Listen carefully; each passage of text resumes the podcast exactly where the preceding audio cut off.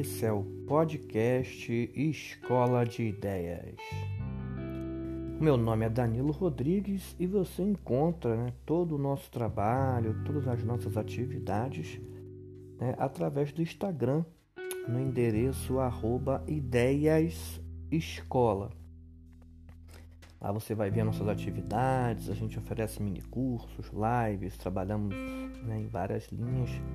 Dá uma passadinha lá, né? Se quiser fazer parte né, dessa comunidade, você será muito bem-vindo. Estamos aí fechando o nosso podcast do mês de agosto com o trabalho aí, né, de exercícios de administração do tempo, baseado no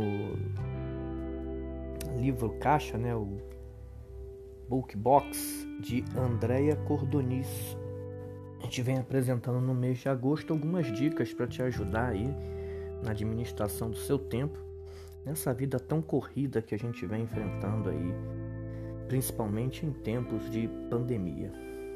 E para fechar esse mês, fechar essa temporada sobre administração do tempo, nós trouxemos aí mais duas dicas para vocês, né? A primeira primeira, primeiro assunto né, a se falar nesse podcast é o seguinte: é, você se considera uma pessoa viciada em urgências? Olha que assunto interessante para a gente discutir, né?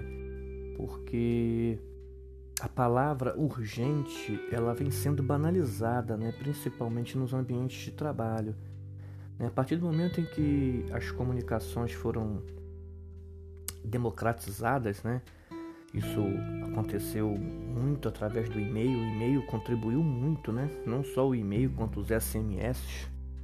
Já aí no, na virada do milênio, né, para a democratização da comunicação, a palavra urgência passou a ser banalizada, né? Bastasse você colocar a palavra urgente no assunto do e-mail e aí te dava ali um conjunto de prioridades, vamos dizer assim, né, e, e benefícios no acesso na leitura daquela mensagem porque você escreveu urgente no assunto.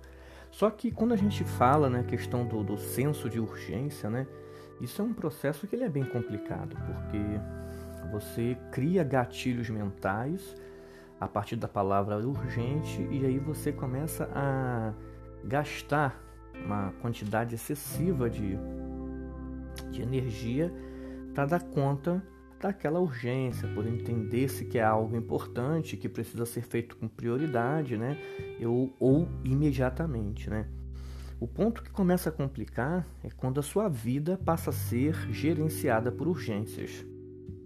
Quando a palavra urgência passa a ser banalizada tanto na sua vida pessoal quanto profissional, e a partir do momento onde você só trabalha e só faz as suas ações, seja pessoalmente ou profissionalmente, baseado no senso de urgência. Isso mentalmente falando seria como você ligasse um carro e na quinta marcha, na potência máxima, esse carro corresse 24 horas por dia. E aí o nosso corpo, a nossa mente, elas são máquinas perfeitas e são orgânicas, né? Qual corpo, qual estrutura ou qual organização aguenta ficar full time ligada na potência máxima 24 horas por dia? Tendência é você começar ali a apresentar situações tanto físicas quanto emocionais, né, quanto psicológicas, ao viver 24 horas abafado por esse senso constante de urgência. Então é necessário que isso seja avaliado tanto na sua vida pessoal quanto profissional. A palavra urgência não é uma palavra que é para ser banalizada, principalmente se você assumir cargos de chefia. Né? Eu tive uma experiência de chefia da qual tive que comprar um, calim, um carimbo com a palavra urgente, né? que eu carimbava ali em vermelho, e esse carimbo ficava trancado na minha gaveta, só eu podia utilizar a palavra urgente no meu setor de trabalho.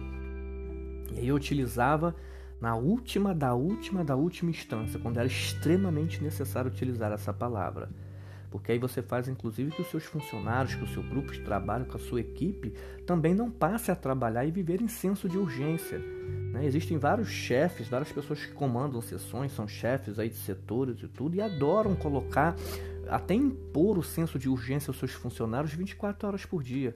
Isso é cansativo, isso é maçante, isso é desgastante, isso afeta emocional, afeta psicológico e afeta consequentemente a produtividade tanto sua quanto daqueles que trabalham contigo.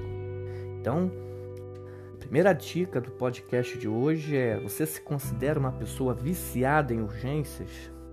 Se a sua vida, se a sua rotina é mais de 70% gerenciada em urgências, onde você tem o tempo inteiro que parar o que você planejou por dia para atender uma urgência ou uma emergência, você precisa refletir, precisa pensar e precisa se reposicionar. Né? A urgência ela não pode ser a única pauta da sua agenda do dia. A urgência não pode ser a única linha que guia sua vida pessoal e profissional. Se você está nesse sufoco, pense nisso que o caso é sério. A segunda dica aí do nosso podcast de hoje, né, fechando a administração do tempo, é a seguinte: Escolher um lugar em que o ajude a se concentrar faz parte do seu dia a dia? Como isso pode ser melhorado? Nessas novas relações de trabalho e contextos de home office, de trabalho online, videoconferência, onde o smartphone gerencia praticamente todas as formas de comunicação, que é essa a realidade, né? Hoje o computador ele é importante, mas não é mais o papel principal. Hoje o smartphone assume praticamente todas as funções diretas, né, vamos dizer assim, de produtividade e comunicação na era moderna, né? E um ambiente, um espaço que te propicia a calma, a tranquilidade, para que você possa se organizar e dar ali né, início ao seu trabalho de forma organizada, isso é essencial. Existem várias dicas, inclusive, da área de neurolinguística, né, da programação é, é, é, linguística, neurolinguística, vamos dizer assim, da qual inclusive sugere que você adote uma playlist para cada função que você for fazer.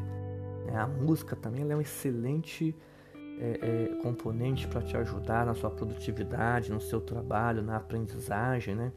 Você escolher e organizar uma playlist para cada função produtiva que você realizar com a sua mente, isso ajuda você a reorganizar os pensamentos, a desconectar um pouco com a realidade Algumas músicas te ajudam na concentração. Então, o seu conforto, né, como se te ajuda na sua produção, inclusive mental. É importante se pensar nisso, né? A grande maioria das pessoas estão trabalhando e trabalham em cima da cama, em cima da mesa, correndo, no carro, em qualquer canto está ali resolvendo o trabalho.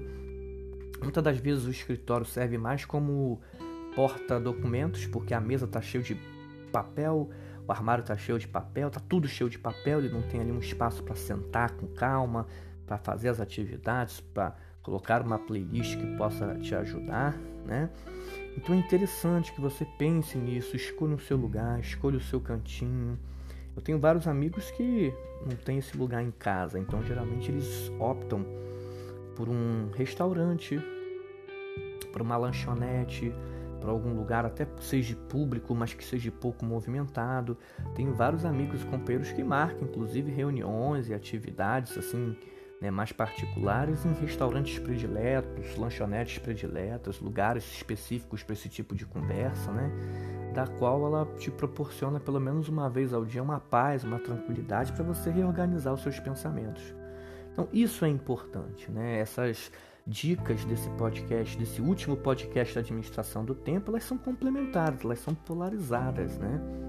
Ao mesmo tempo que nós não podemos viver viciados no senso de urgência, sendo tudo urgente na nossa vida, a gente também tem que se organizar momentos e espaços para que a gente possa produzir, né, um, se concentrar, né, lugares que possam nos ajudar nesse trabalho. Isso tudo faz parte, sim, né, do planejamento de trabalho, da organização, para que você possa aí gerenciar a sua carreira.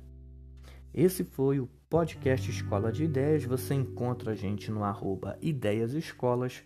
Eu sou Danilo Rodrigues. Um grande abraço e até a próxima.